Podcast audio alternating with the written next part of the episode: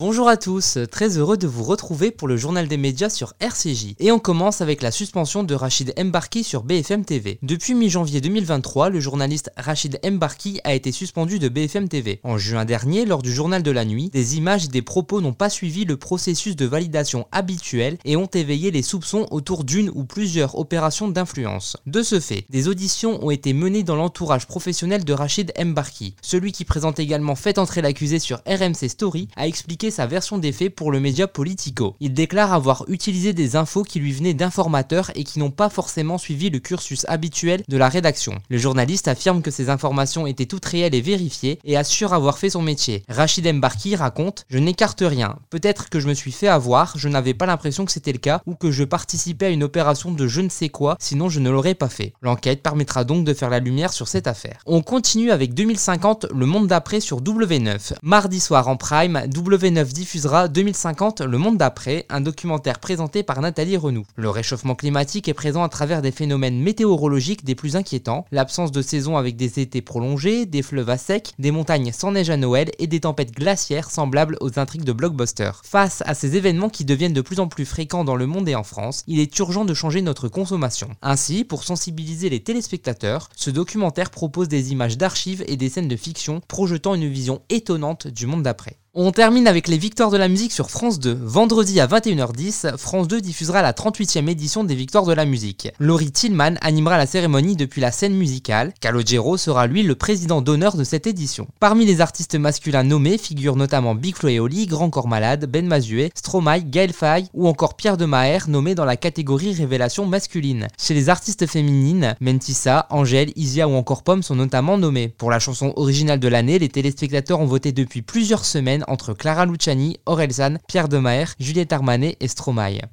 Les victoires de la musique 2023, le palmarès incontournable et le plus attendu de l'année. Avec sur scène les artistes les plus plébiscités, des prestations uniques et des surprises mémorables. Plus de deux heures de live avec le meilleur de la création musicale pour un show d'exception. Depuis la scène musicale, l'événement à ne pas manquer. Merci de nous avoir écoutés. À très bientôt pour une nouvelle chronique média sur RCJ.